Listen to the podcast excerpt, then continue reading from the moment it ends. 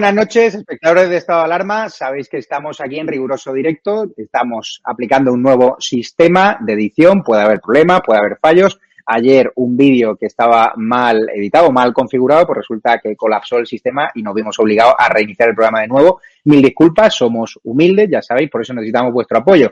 Hoy vamos a tener a Isabel San Sebastián, vamos a tener a Hugo Pereira, que sustituye a Vicente Gil, que no ha podido asistir por un problema personal, y a Eurico Campano. Y vamos a hablar qué esconde Irene Montero al negarse a contarnos quiénes son, no quiénes son, sino cuánto cobran sus cargos de confianza, qué calificación tienen, porque estos que venían a regenerar la política resulta que están copiando los vicios de los grandes partidos en sus peores tiempos de la corrupción. También vamos a hablar de Ortega Smith, que también ha sido abucheado, increpado, ha habido agresiones también a militantes de Vox en una mesa informativa en Santurce. Hoy la portavoz de Vox en el Parlamento Vasco le ha dado un repaso a Bildu, ha dicho que el objetivo de Vox es hacer desaparecer del mapa a Bildu, con lo cual se ha escuchado muy bien el discurso tanto de Vox como del Partido Popular en el Parlamento Vasco. El constitucionalismo sigue vivo en Euskadi y eso es muy importante. También vamos a hablar de, la desvergüenza que tienen algunos ocupas, que no solo son ocupas, sino que ya son animales quemando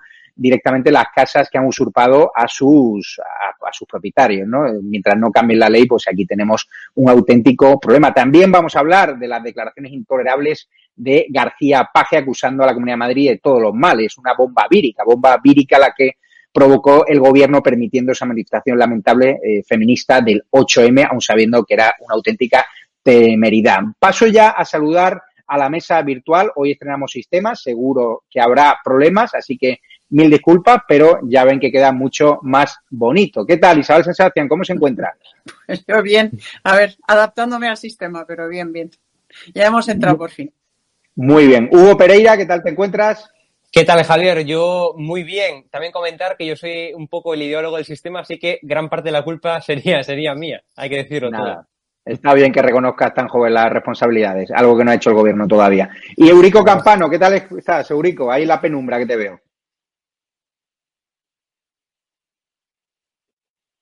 Pues extraordinariamente, Javier, estoy un poco en la boca del lobo porque estoy parapetado en la habitación del piano, pero bueno, ya sabes que, como tú bien dices, los que somos humildes a veces nos tenemos que refugiar, pues eso, en este caso en un despacho pequeño, pero por lo menos espero que se me oiga bien. Espero que no aparezca Jack Nicholson como el resplandor por ahí, pero bueno, vamos ya con el primer tema del día, el primer bloque. Tenemos una actualidad muy intensa. Me gustaría abrir con Isabel San Sebastián, que primero le quiero preguntar que has tenido una polémica con Ramón Espinar un hilo donde él te acusaba básicamente de, mentir en, tu libro y al final ha ido a por lana y ha salido trasquilado, ¿no?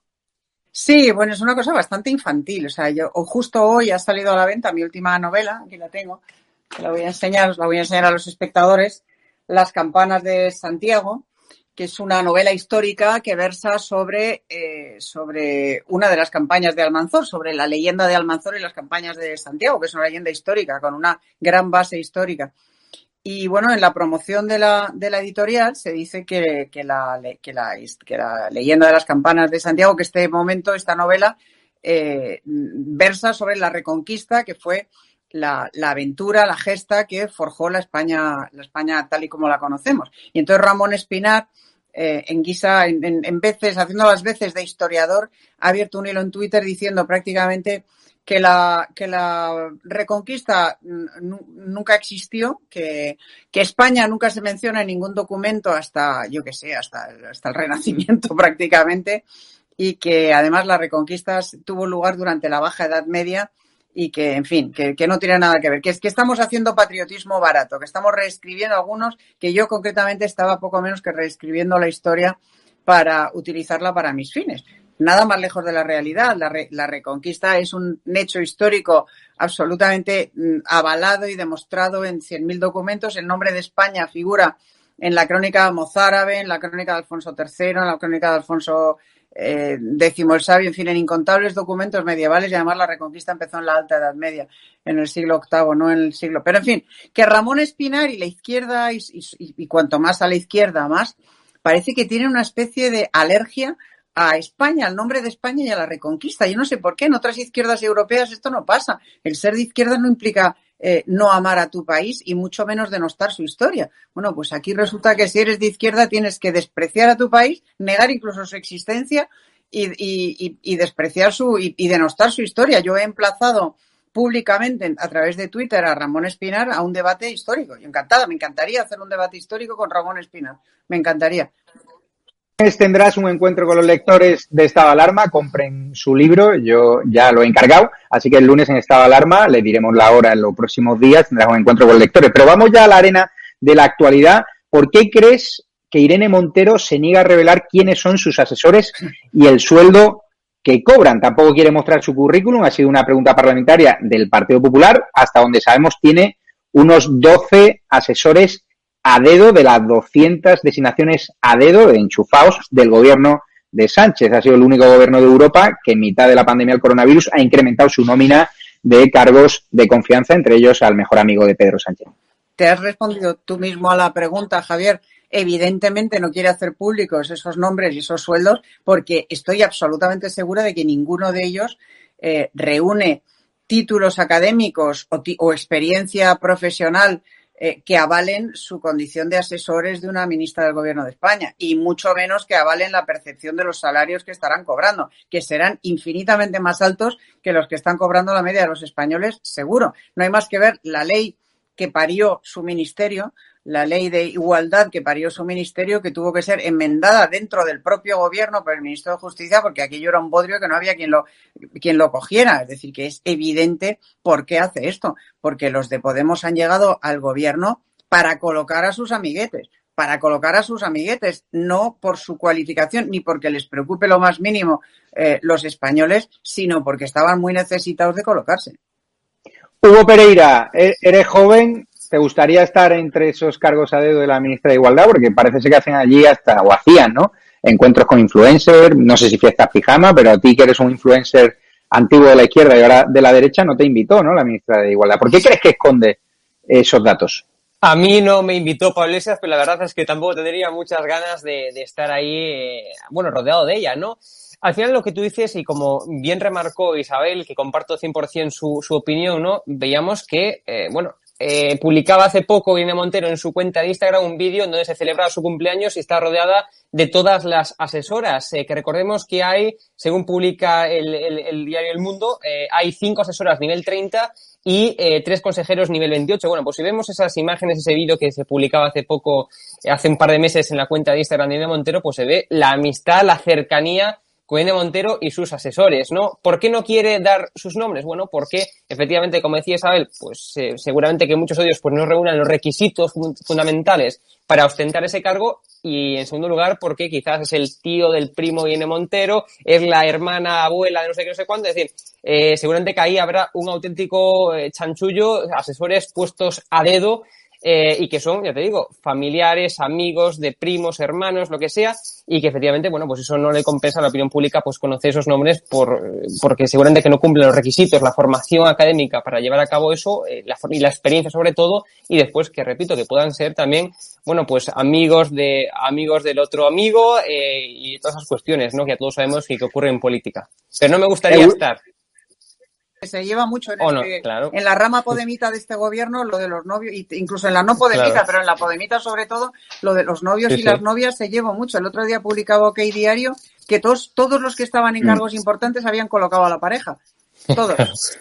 Eurico Campano, tú que eres perro viejo, ¿qué crees que se esconde en esta falta de transparencia de la ministra de Igualdad? Está claro que si conociésemos los currículum de algunas, asesoras a dedo de Irene Montero, porque allí parece ser que solo hay mujeres, no confía en los hombres de ese Ministerio de Igualdad que debería mm, desaparecer, porque los hombres y las mujeres en España somos iguales ante la ley. La única ley mm, donde no somos iguales, la ley de violencia de género, en teoría beneficia a las mujeres. ¿Por qué esa falta de transparencia?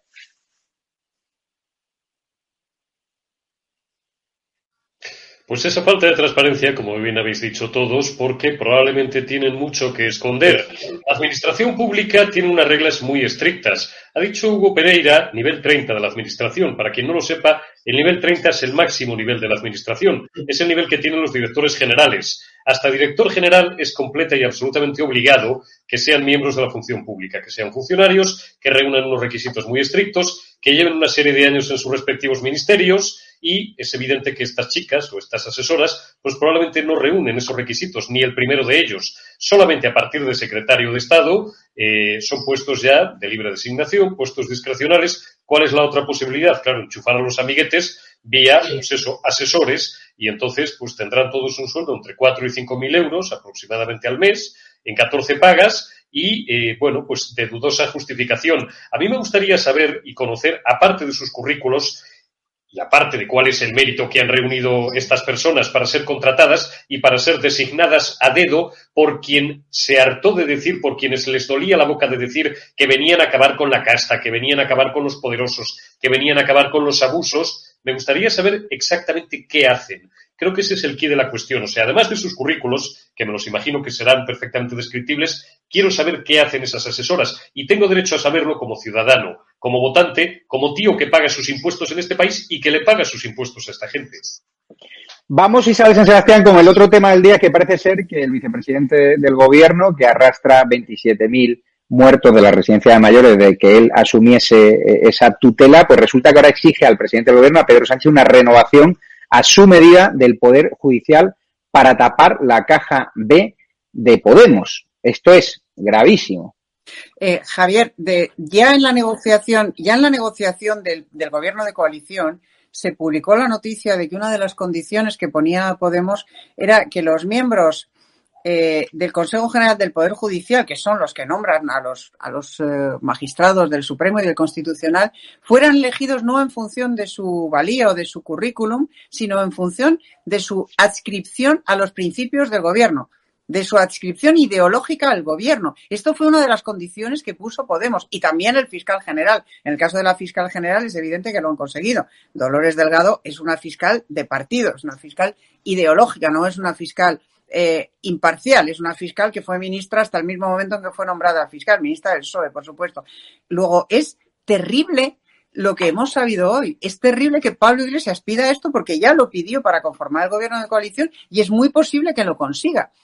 Y por eso es tan importante que Pablo Casado no entre a este chantaje, no se preste a negociar la renovación del Poder Judicial con un gobierno cuyo vicepresidente lo que exige es que los jueces que vayan a ese órgano profesen simpatía ideológica a los principios ideológicos del gobierno. Eso es, eso es una barbaridad que no ocurre en ningún país del mundo más que a lo mejor en China, en Venezuela, por supuesto, en fin, en ese tipo de países, ¿no? Por cierto, que Pablo Iglesias hace un ratito publicaba en su, en su Instagram, me parece, o en su Twitter, no sé, o en los dos, una foto vestido de Faralaes, que un montaje que le habían hecho poniéndole pendientes y una flor en el moño este que se ha hecho y tal, como si estuviéramos aquí de juerga con las 27.000 personas fallecidas en las residencias, con los cuatro muertos que ha habido hoy en España, con la situación dramática por la que atraviesa la economía española, la cantidad de familias que no tienen para comer.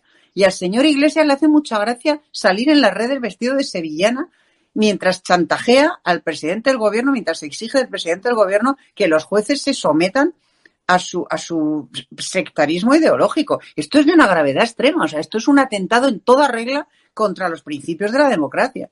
Isabel, no sabemos si el presidente del gobierno va a ceder a ese chantaje de Pablo Iglesias. Lo que sí sabemos es que ya Sánchez ha cedido ante los separatistas. Resulta que ha cedido ante Rufián y acepta sentarse de nuevo en esa mesa de la vergüenza, esa comisión bilateral, donde lo único que quieren hablar es de la independencia, los independentistas, porque estos no quieren otra cosa, y quieren sentarse y se van a sentar ya en la mesa del referéndum, a pesar de la situación caótica en la que estamos en España, donde hay una prioridad que es la pandemia, pero estos locos independentistas solo tienen una prioridad en la cabeza, que es la independencia, en vez de mejorar y destinar recursos a la sanidad, pues gastan más pasta, parece ser, en los fines independentistas, y ahora Sánchez pues vuelve aceptar esa mesa de la vergüenza porque al final son socios, ¿no? Y la pregunta es, ¿qué va a hacer ante esto Ciudadanos?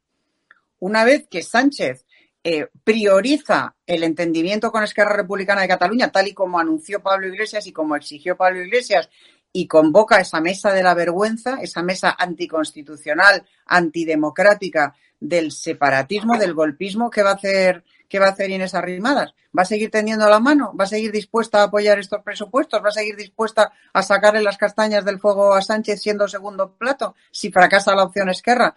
Yo no sé muy bien a qué está jugando Ciudadanos ni qué es lo que pretende, pero me parece que todo el prestigio que pudiera tener y la esperanza que pudiera haber suscitado de constituir realmente una, una renovación eh, se ha ido por el sumidero.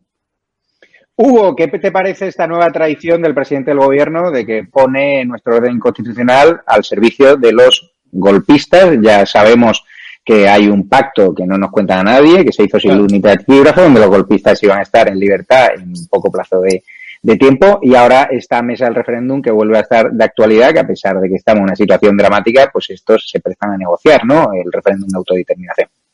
Es verdaderamente eh, dramático, Javier, pero al final esto era la crónica de una muerte anunciada, ni más ni menos, tal y como perfectamente apuntaba Isabel, pues esto era parte de la negociación que se llevó a cabo, esa negociación secreta, como tú bien apuntabas, que se llevó a cabo entre PSOE y Podemos. Por, por cierto, negociación que se llevó a cabo en cero coma. Es decir, eh, muchos meses antes eh, no se podía dormir tranquilo si tenía un ministro de Podemos, Pedro Sánchez, y la negociación finalmente, recordemos, se hizo en cero coma, ¿no? Bueno, pues efectivamente esto, como decía, era la crónica de una muerte anunciada, ¿no? Y lo que pone de manifiesto es que Podemos pues no oculta sus intereses. Podemos, si algo bueno tiene, por así decirlo, es que nunca oculta sus intereses malévolos. Es decir, él puso de manifiesto que quería en su momento llevar a cabo esa renovación para subordinar el, el, digamos, el máximo órgano del Poder Judicial a su antojo y lo está intentando llevar a cabo. Ahora la pregunta del millón es si efectivamente Pedro Sánchez va a, bueno, pues eh, va a hacerle caso a Pablo Iglesias o no va a hacerle caso a Pablo Iglesias. Mucho me temo que con la deriva que está tomando Pedro Sánchez, pues obviamente yo creo que le, que le va a hacer caso. Pero en cualquier caso, esto era la crónica de una muerte anunciada. Esto ya todo el mundo lo sabía que iba a suceder y a mí personalmente pues no me pilla de sorpresa ni, ni tampoco, bueno, o sea, me asusta, obviamente como a cualquier español que tenga un poco de luces, pero efectivamente ya no me, repito, ya no me cae de sorpresa en absoluto, Javier. Esto es lo que hay. Bienvenidos a Españazuela.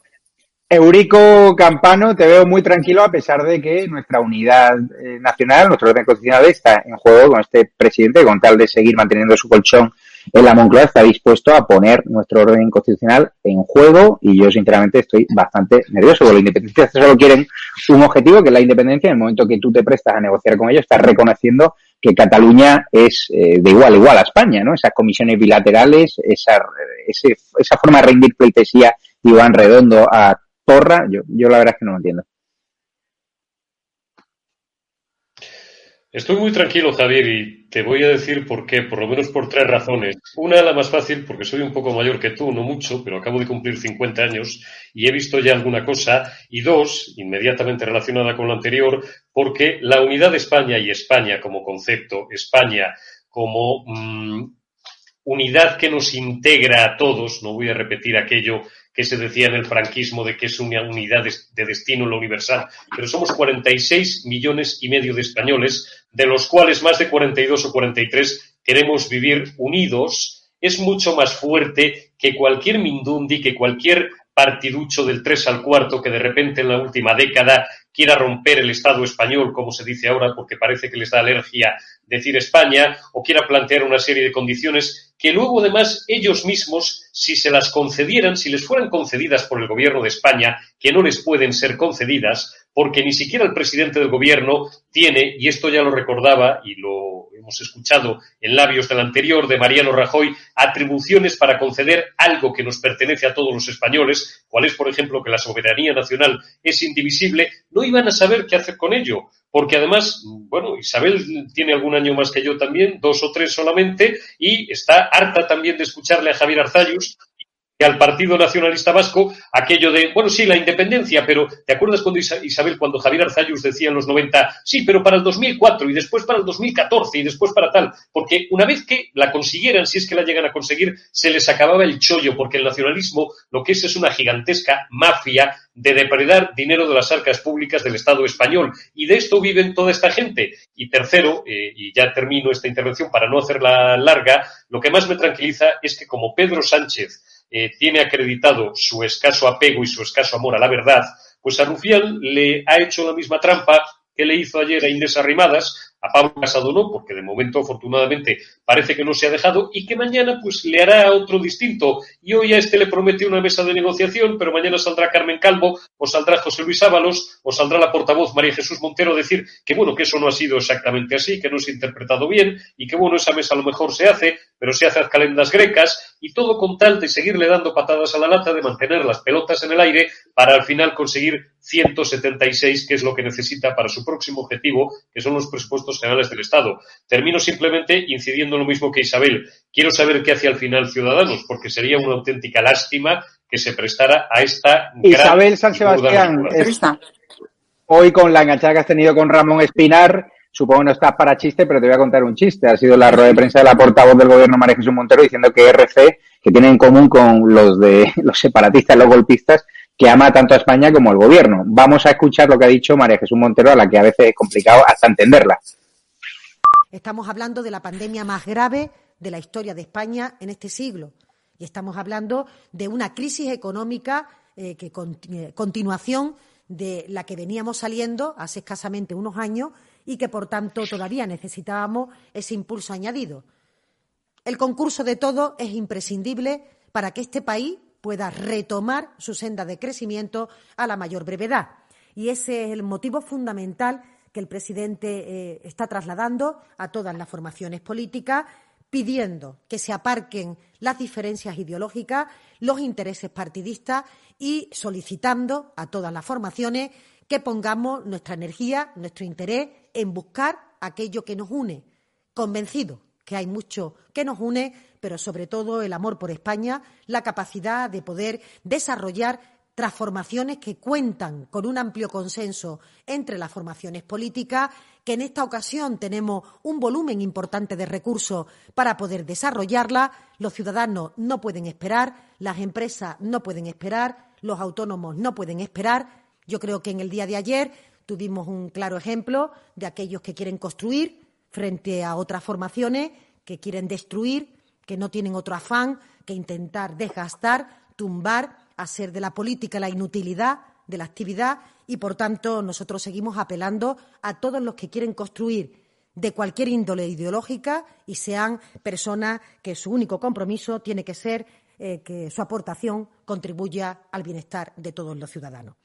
Han escuchado a ustedes al señor Rufián en relación también con esta materia, por lo que concluyo, eh, como he empezado, diciendo que la reunión ha sido francamente positiva, eh, productiva y que, por tanto, ojalá ese diálogo que es fluido, que es mantenido con todas las formaciones políticas que hicieron posible la investidura del presidente Sánchez se pueda intensificar y ojalá lleguemos finalmente a un proyecto de presupuesto, principal ley, que vehicula los compromisos, las prioridades políticas y los fondos europeos. Ojalá podamos llegar a un acuerdo de presupuesto que cuente con cuanto mayor participación de los grupos políticos mejor.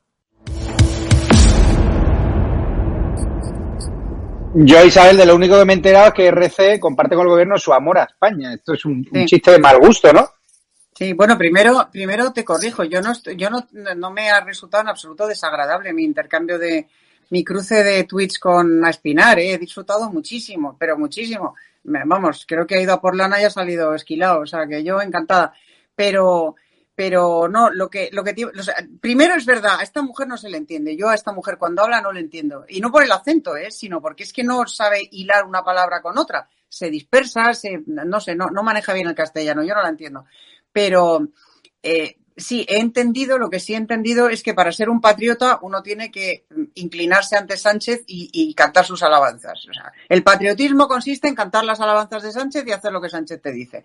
Entonces, evidentemente, si Rufián le dice a Sánchez que bueno, que vale, que vamos a hablar, vamos a hablar en la medida en que tú convoques la mesa para negociar la independencia de Cataluña, entonces yo acepto sentarme a hablar, hablar, ya veremos luego lo que pasa de tus presupuestos, y entonces Rufián es un patriota. Es un patriota porque está exigiendo para hablar sentarse a negociar la independencia de Cataluña. Bueno, es que ya no cabe más desvergüenza. No cabe más desvergüenza.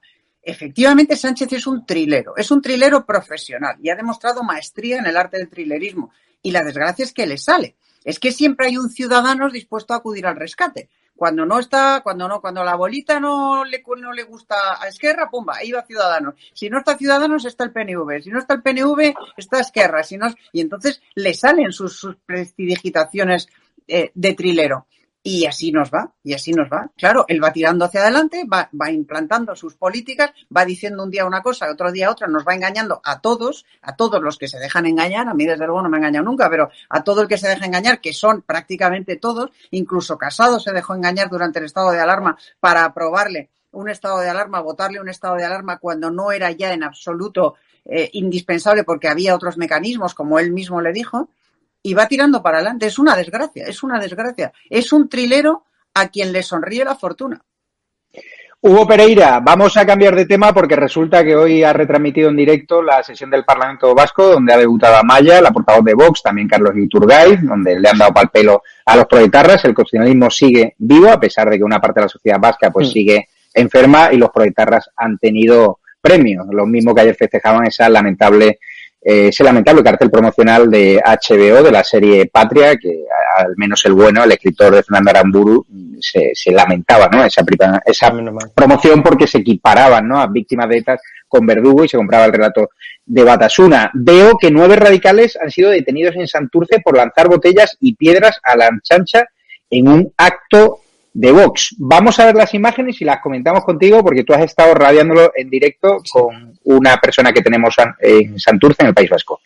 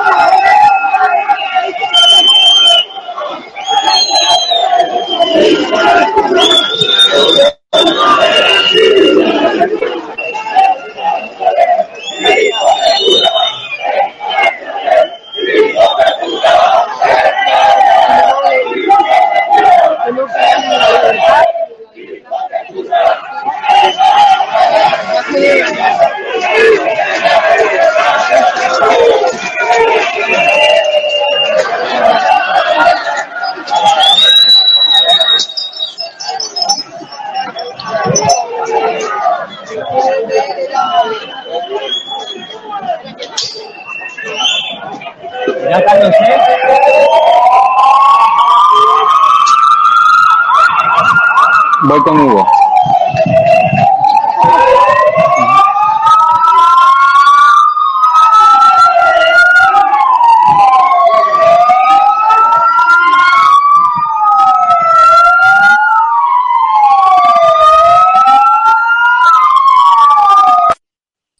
Hugo, ¿qué, ¿qué piensas cuando chavales de tu generación, chavales que no sé qué saben del franquismo cuando vinculan a Vox con, Franco, con la ultraderecha. Tú has estado en mítines de Vox y, y, gente tranquila, gente constitucionalista, llevan familias a los mítines.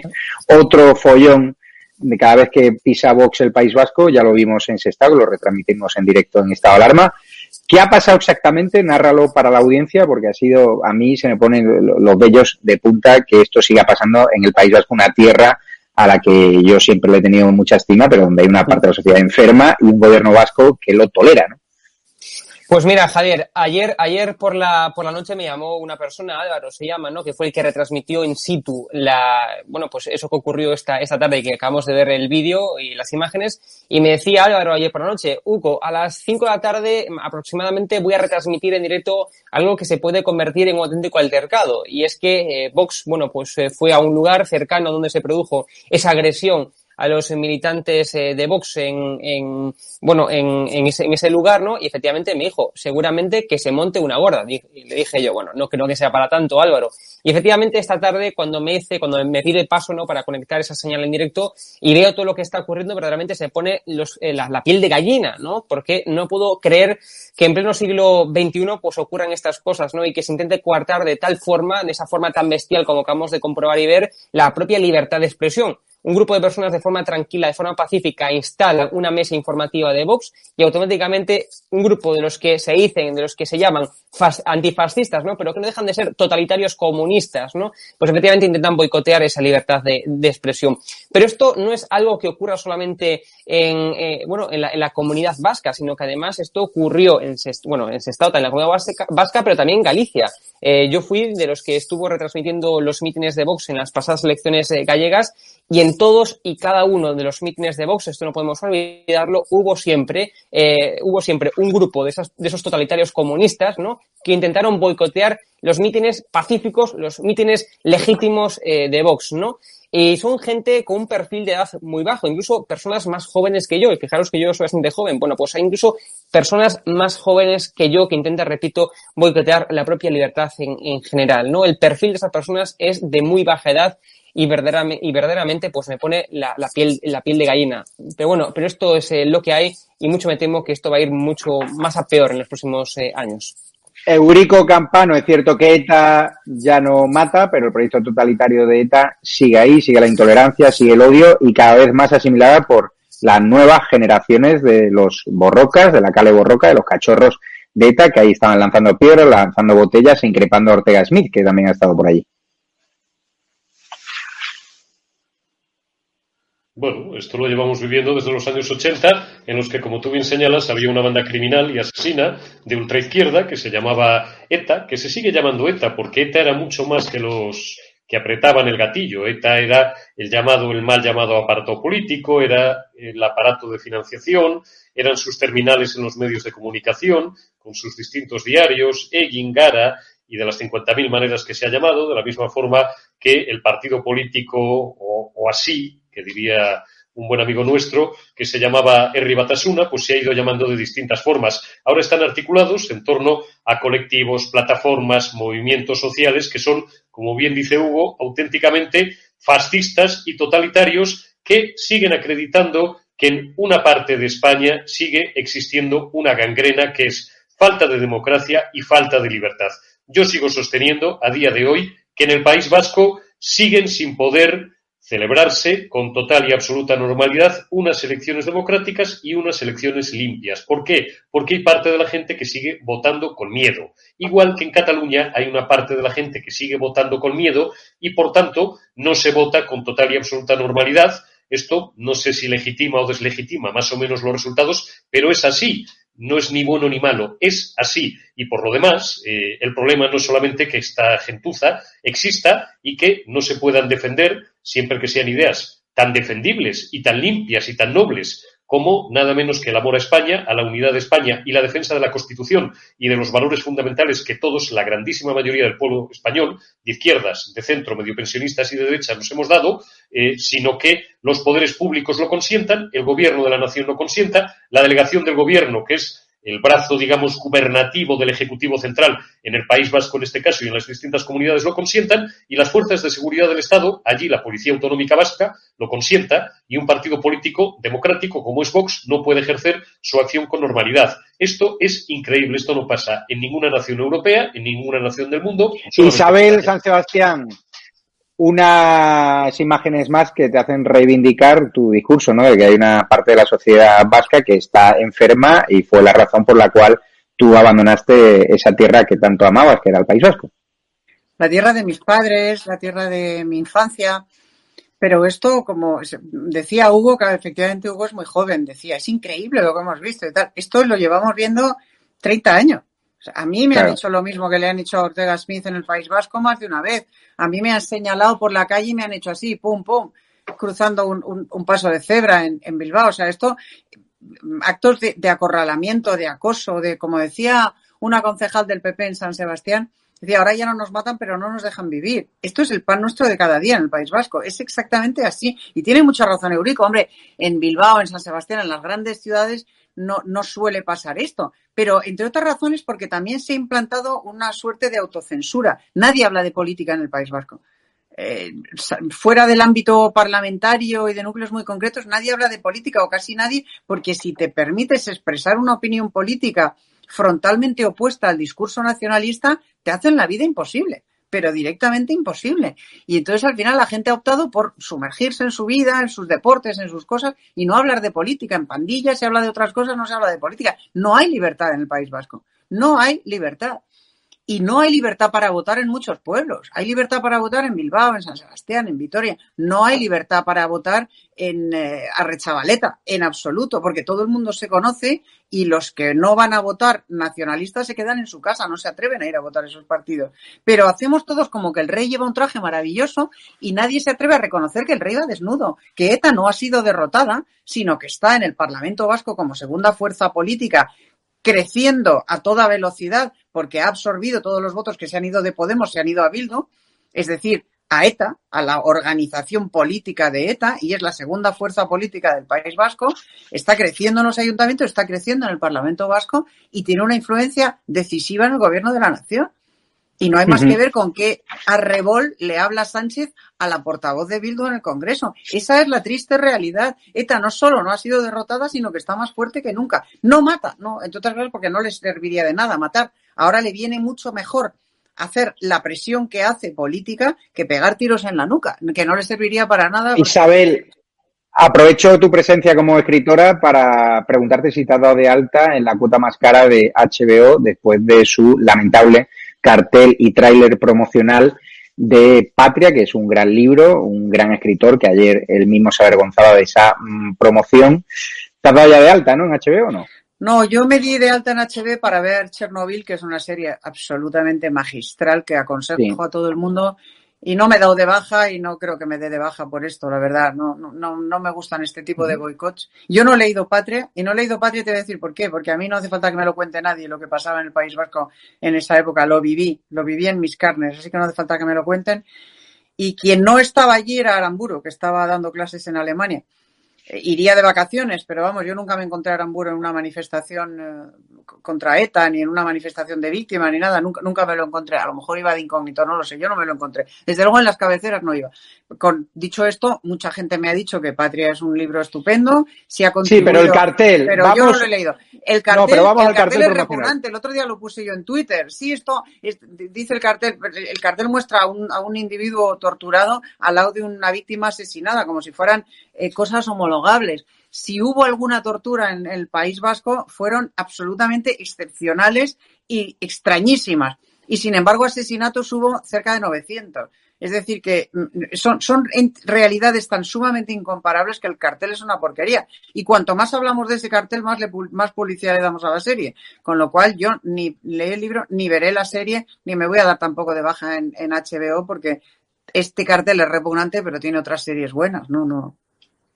Vamos, Hugo Pereira, no sé si ha sido consciente de las declaraciones que ha hecho el presidente Manchego, el cual dentro del PSOE yo consideraba que era de las personas más razonables, pero está entregado al sanchismo. Las urnas en Toledo, en Castilla-La Mancha, le van a pesar, porque tengo muchos amigos toledanos que tenían una buena percepción de García Paje, siempre ha sido muy constitucionalista, muy español, y parece ser que Sánchez los tiene agarrados.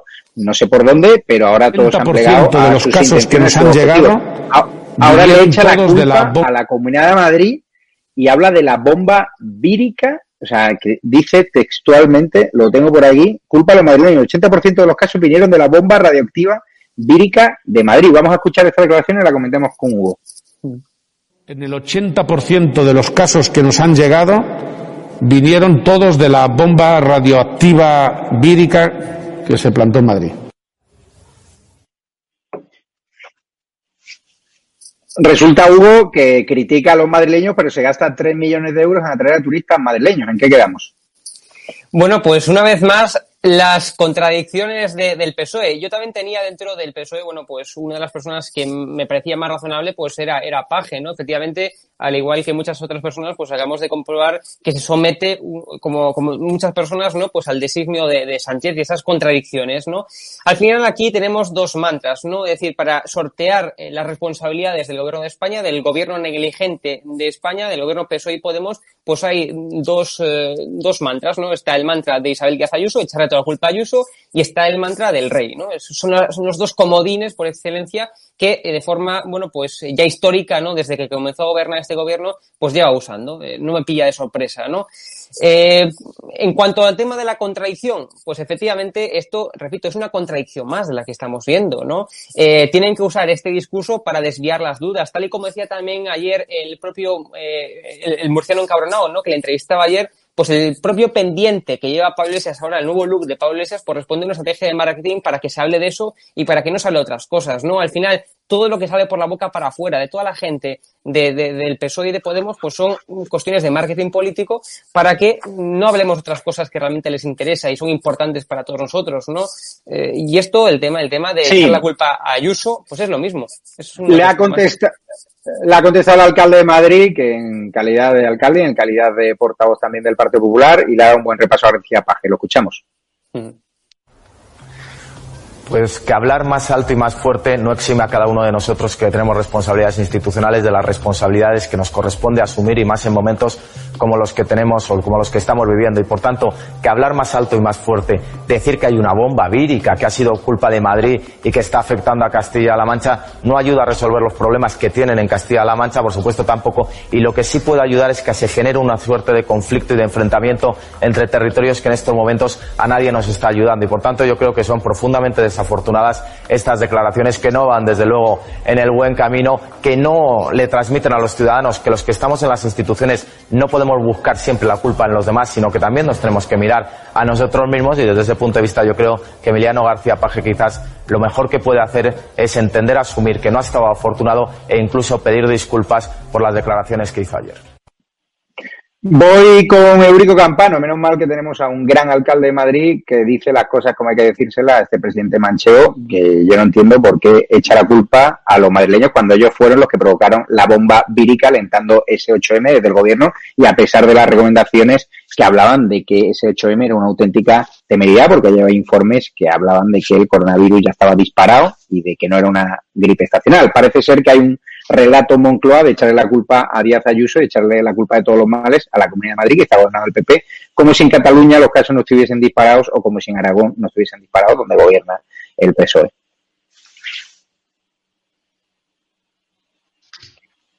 Y algo peor que eso, Javier, están consiguiendo que se extienda la estupidez de que en Madrid la culpa de los muertos y la culpa de los contagios sería, en función de estos eh, manipuladores de Isabel Díaz Ayuso. Y en el resto de España, básicamente en la España que gobierna el Partido Socialista, o desde luego que no gobierna el Partido Popular, Cataluña, eh, País Vasco, etcétera, la culpa es de los ciudadanos que son o somos unos irresponsables, que no hacemos lo que se nos dice, que no respetamos las distancias de seguridad, que no nos ponemos la mascarilla. Oiga, ya está bien, váyanse usted a reír de quien se quieran ustedes reír, pero dejen de engañar a millones de españoles que, eh, aparte ya de tener que sufrir a un gobierno que nos va a arrastrar a la peor crisis económica desde 1945, no exactamente desde el final de la guerra civil, sino desde 1945, desde la posguerra, que nos ha costado, mm, no sé si por negligencia criminal, como dicen muchos, pero desde luego por una gestión absolutamente mm, infame de la pandemia, más de 50.000 muertos, aunque no reconozcan oficialmente su totalidad, eh, bueno, pues déjennos, además de faltarnos al respeto a los españoles y de tomarnos el pelo. Emiliano García Paje, yo no coincido con vosotros. Este es un sujeto, eh, bueno, pues con una capacidad perfectamente descriptible, política también, no es el más listo, nunca lo ha sido del Partido Socialista, y además lo digo con conocimiento de causa. Este es el que cuando se desata la pandemia dice que los profesores, que expresaron ya sus dudas y sus temores, eh, lo que querían era cogerse, recordáis, 15 días más de vacaciones. Este García Paje, el que nos acusa ahora a los madrileños y a la Comunidad de Madrid de bomba vírica. Os voy a leer un tuit de mi amiga Pilar Castellanos, que es una toledana de pro, iba como número dos en las listas de ciudadanos detrás de Girauta y es socia fundadora de Sociedad Civil Catalana. Es una toledana que vive y trabaja desde hace años en Madrid y resume perfectamente lo que hay que decirle a García Paje. Conozco, dice Pilar Castellanos, cientos de castellano-manchegos que tiene que ir a trabajar cada día a Madrid porque el gobierno de Paje no es capaz de estimular la economía ni de generar empleo. Ese porcentaje de paro sí que es una bomba radiactiva para la población castellano-manchega y toledana. Y eso es de lo que García Paje no quiere que se hable. Voy a... Isabel Sebastián, no sé qué opinión tienes de García Paje. Bueno, yo no tengo mala opinión de Emiliano García Paje. Me parece que dentro del PSOE actual es de los menos sectarios, lo cual ya es decir mucho, porque el PSOE actual es un partido brutalmente sectario, que ha perdido cualquier tipo de referente eh, democrático. pero desde luego ese comentario lo descalifica por completo. Ni siquiera lo ha dicho bien, porque es que no es radioactiva, no viene de radio, el término radiactivo, viene de radiación. Así que en todo caso sería una bomba radiactiva, no radioactiva. Eso para empezar. Otro, otro que podía leer un poquito. Leer es muy bueno, ensancha la mente y enseña a hablar. Es una cosa estupenda. Yo le, voy a mandar mi novela a García Paje. Pero en fin, yo creo que ha patinado hoy y, y, le pediría que se disculpara. Es lo menos que podría hacer, disculparse, porque ya no es que no está ofendiendo a Isabel Díaz Ayuso, no está, no está secundando la repugnante campaña puesta en marcha por la Moncloa contra Isabel Díaz Ayuso y la Comunidad de Madrid para intentar eh, lavar su culpa, su propia culpa. A quien está insultando, a quien está despreciando y a quien está faltando profundamente al respeto es a todos los madrileños. Y eso no es propio de, un, de, un, de una persona como Emiliano García Paje. Yo creo que debería disculparse. Le honraría mucho disculparse. Vamos a escuchar la puntilla de nuestro colaborador de Estado de Alarma, Carlos Dávila, y después la comentamos. Siento de verdad decir lo que voy a decir y expresarme de esta forma. Ciudadanos se ha pasado al enemigo. Para mí y para muchas personas, el enemigo es el Frente Popular que quiere destruir España y convertirnos en una suerte de franquicia marxista, leninista y caribeña de Madero de Maduro. Pues bien, Ciudadanos, con su pirueta última en la Moncloa con Sánchez, ha apostado por esta pandilla de barreneros que quieren derribar el régimen del 78. Que no venga con justificaciones ni con apelaciones al sacrificio. Su apuesta, la de Rimadas, la de Ciudadanos, es pura y únicamente políticas política. Arrimadas y al pobre Edmundo Val, algún tonto colaborador de Iván Redondo, les han convencido de que con ellos, con ello, con esta pirueta, conseguirán algunos votos de la izquierda para seguir en el machito. Nada más lejos de la realidad. Falso. Con ellos, con el Frente Popular, se disolverán casi por crisis hasta el punto de desaparecer. Arrimadas ya no podrá, y esta es la derivada más cercana, más próxima, no podrá pactar con el Partido Popular en Cataluña. Porque ¿cómo va a pactar el Partido Popular en Cataluña con una formación que está directamente implicada en el Frente Popular? ¿Dónde ha quedado aquella arrimadas que defendía a España y la transición y el régimen del 78 en Cataluña hasta fugarse? ¿Dónde ha quedado ella? Pues lo diré, en nada.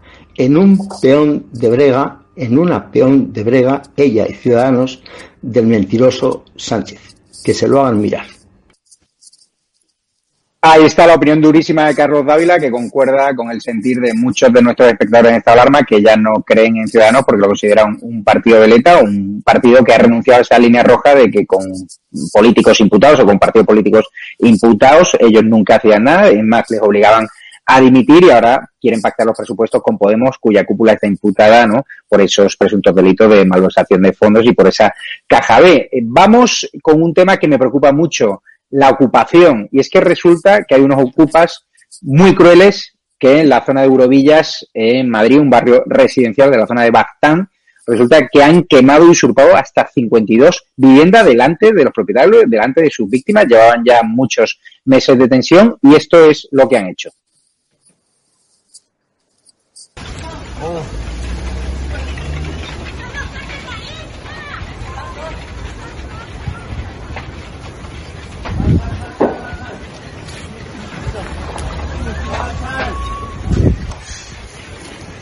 ¿Y dónde están los bomberos? Ni puta idea.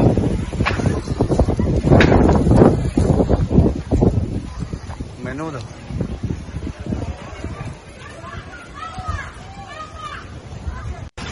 Oh. Isabel, ¿qué sientes al ver estas imágenes? La ley está claro que no, no, protege al propietario y que parece ser que el gobierno no quiere cambiar la ley porque es que son sus votantes, los ocupas, ¿no? Aquí la ley protege más al ocupa que al propietario y ya esto duda. es ensañamiento, ¿no? Sin duda. Y hay que decir, por cierto, que el gobierno de Mariano Rajoy no cambió esa ley. O sea, aquí la ley protege más al ocupa que al propietario desde hace mucho tiempo, no es de ahora. Ahora eh, ya la, la, cosa se ha, ha alcanzado tintes eh, verdaderamente de, de, de, tragedia, pero la ley es la misma desde hace mucho tiempo. Y es una ley profundísimamente injusta, es una ley que ataca al núcleo de, de flotación de cualquier Estado de Derecho que es la propiedad privada. Tú te cargas la propiedad privada, aboles la propiedad privada y te cargas cualquier, cualquier libertad. Estás atacando la línea de flotación de un sistema de libertades. eh, evidentemente la ley protege a los ocupas y envalentonados por esa protección, los ocupas están llegando al extremo chulesco de poner carteles en la puerta de las casas ocupadas diciendo, como se le ocurra a usted entrar, le denuncio por, por em, eh, allanamiento, como se le ocurra a usted cambiar la cerradura, le denuncio por allanamiento. O sea, están, están, y ya esto último de quemar la casa, a mí lo que me produce es una rabia extrema, una desconfianza absoluta en el sistema y la convicción de que si Dios no lo quisiera, eh, tuviera yo un problema de estas características, lo último que haría sería denunciarlo, recurriría a otros métodos. Por legales, métodos legales, hay empresas legales que se encargan de desocupar esas casas legalmente, pero desde luego no mediante eh, procesos que pueden durar dos, tres años, sino mediante un grado de coacción mm, en el límite justo para no traspasar la legalidad, pero para que los ocupas se vayan. Sí, pero quien no tenga 2.500 euros no puede contratar a Desocupa y la ley tiene que ser igual para todos ah, y el claro, gobierno tiene que dar respuestas. Por supuesto, Javier, esa ley es infumable, infumable, vamos. Hugo Pereira, has estado haciendo un reportaje por el sur en los barrios más ocupados. ¿Cuándo vamos a tener la posibilidad de ver esas imágenes? Porque hay situaciones dantescas. Muy brevemente, que estamos fuera de tiempo ya.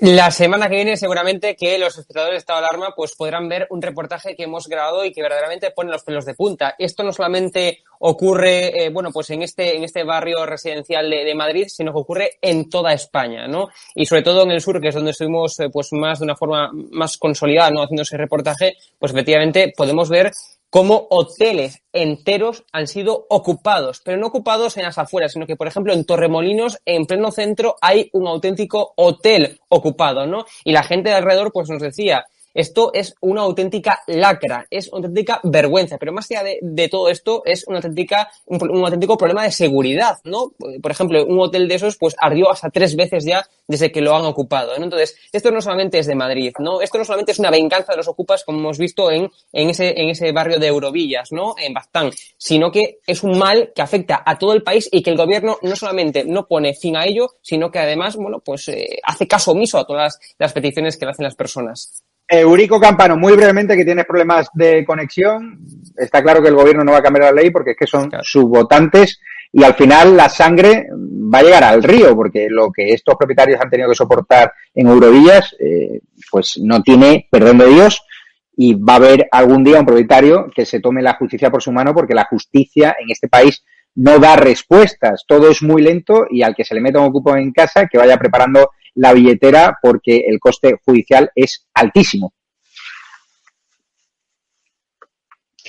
Yo el otro día se lo preguntaba a una magistrada en Twitter que consumió, una fiscal, perdón, que consumió un hilo larguísimo y lo lamento por ella, infumable, para explicar exactamente las ponderaciones legales acerca de, bueno, pues lo que se nos advierte tantas veces. La ley eh, ampara al final al delincuente y si tú te tomas en el peor de los casos la justicia por tu mano para defender tu propiedad privada, la propiedad privada, a ver si se le mete en la cabeza a este gobierno, lo ha explicado muy bien Isabel San Sebastián, pues te puedes enfrentar a un delito de lesiones o algo peor que te puede ocasionar penas de prisión de entre tres meses y tres años. Pues lo que dices tú, Javier, es lamentablemente cierto. Cuando algún miserable de estos, además, te dice, no me toques que me denuncie, que te denuncio, no entres aquí que te denuncio, pues va a haber mucha gente, lamentablemente, no sé si con razón o sin ella, pero yo lo puedo entender que diga, ah, sí, pues me vas a denunciar con razón. Y va a entrar con un grupo de amigos y a lo mejor los que van a salir disparados van a ser los ocupas. Y luego ya pues se lo explicas al juez, pero de momento tú defiendes tu propiedad, la propiedad privada. Pues muchísimas gracias a todos, a Eurico Campano, a Hugo Pereira y a Isabel San Sebastián. Nos vemos el lunes. Compren el libro sobre la reconquista Isabel San Sebastián. El lunes habrá un encuentro de los lectores ya diremos mañana la hora para que estéis atentos y hagáis fila virtual. Muchísimas gracias a todos. Y a los espectadores de Estado de Alarma, recordarles que somos un programa en directo, que tenemos programas eh, técnicos de vez en cuando, que cuanto más ayuda tengamos a través de Patreon, a través de los miembros de la comunidad de YouTube, pues más mejoraremos, podremos contratar más profesionales técnicos y no ser todavía una televisión que a pesar de que es low cost, llegamos a muchísima gente, nos llegan cientos de muestras de cariños a nivel diario en nuestro correo electrónico. Y recordar que si también queréis ayudarnos tenéis aquí unas mascarillas chulísimas que me la pongo con el loguito de esta alarma, con la bandera de España aquí, en un, que la podéis comprar en estadoalarmatv.shop. Repito, estadoalarmatv.shop. Así que ya tienen distintas vías de ayudarnos, tanto la tienda online como Patreon, como los miembros de la comunidad de YouTube o una cuenta bancaria que hay en la descripción del vídeo. Queremos ir a más. Este sábado vamos a Orense. Me cuentan los organizadores que ya han colgado el cartel de aforo completo, con lo cual estamos súper orgullosos que después de el asador Guadalmina Marbella volvamos a llenar y les adelanto que a partir de mediados de septiembre haremos el programa en directo en un lugar emblemático de Madrid. Queremos tener contacto con vosotros, siempre guardando las medidas de seguridad.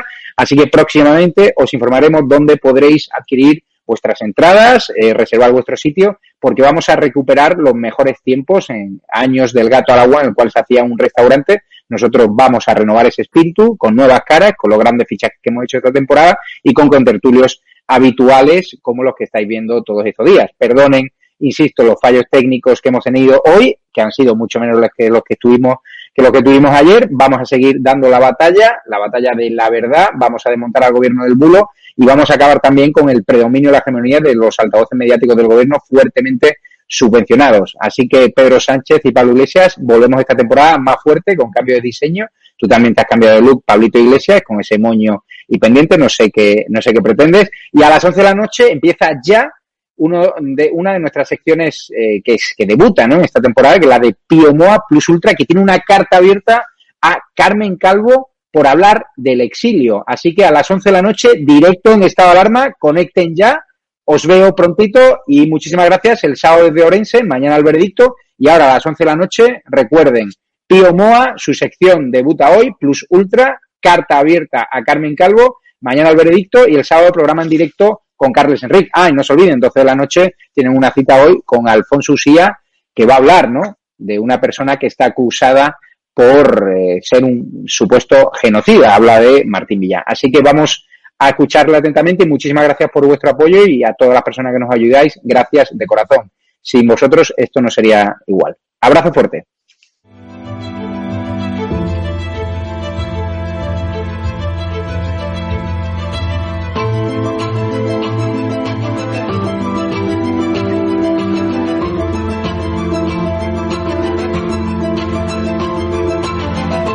Ah, vale.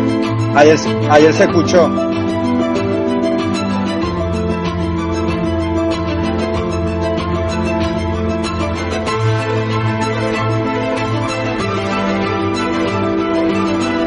¿Cómo, Hugo, cómo la habéis visto hoy?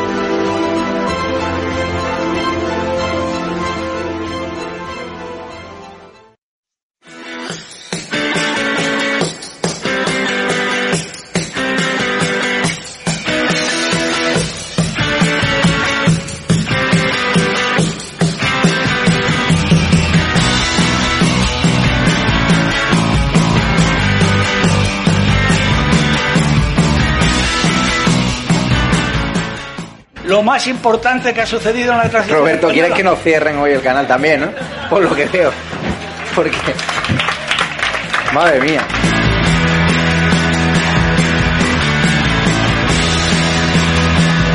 Mi obsesión, y lo digo abiertamente, es expulsar a esta gente del gobierno. Mientras que no los expulsemos, España seguirá siendo el peor país en gestionar una pandemia, el peor país en una crisis económica, el peor país. Y la única forma que tenemos de evitarlo es echar a esta gente.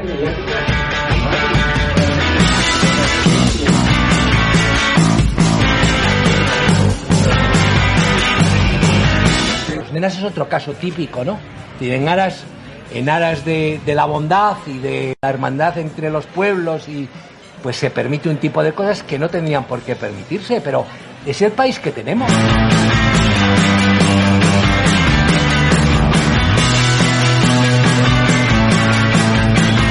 Pero no me gusta para nada muchas, muchísimas cosas que Por eso está en estado de alarma, porque si yo solo tuviese a personas que piensan como yo, pues sería un programa muy aburrido y no construiríamos nada. Desde la diversidad y la libertad de expresión es cuando llegaremos a los consensos, si no será imposible.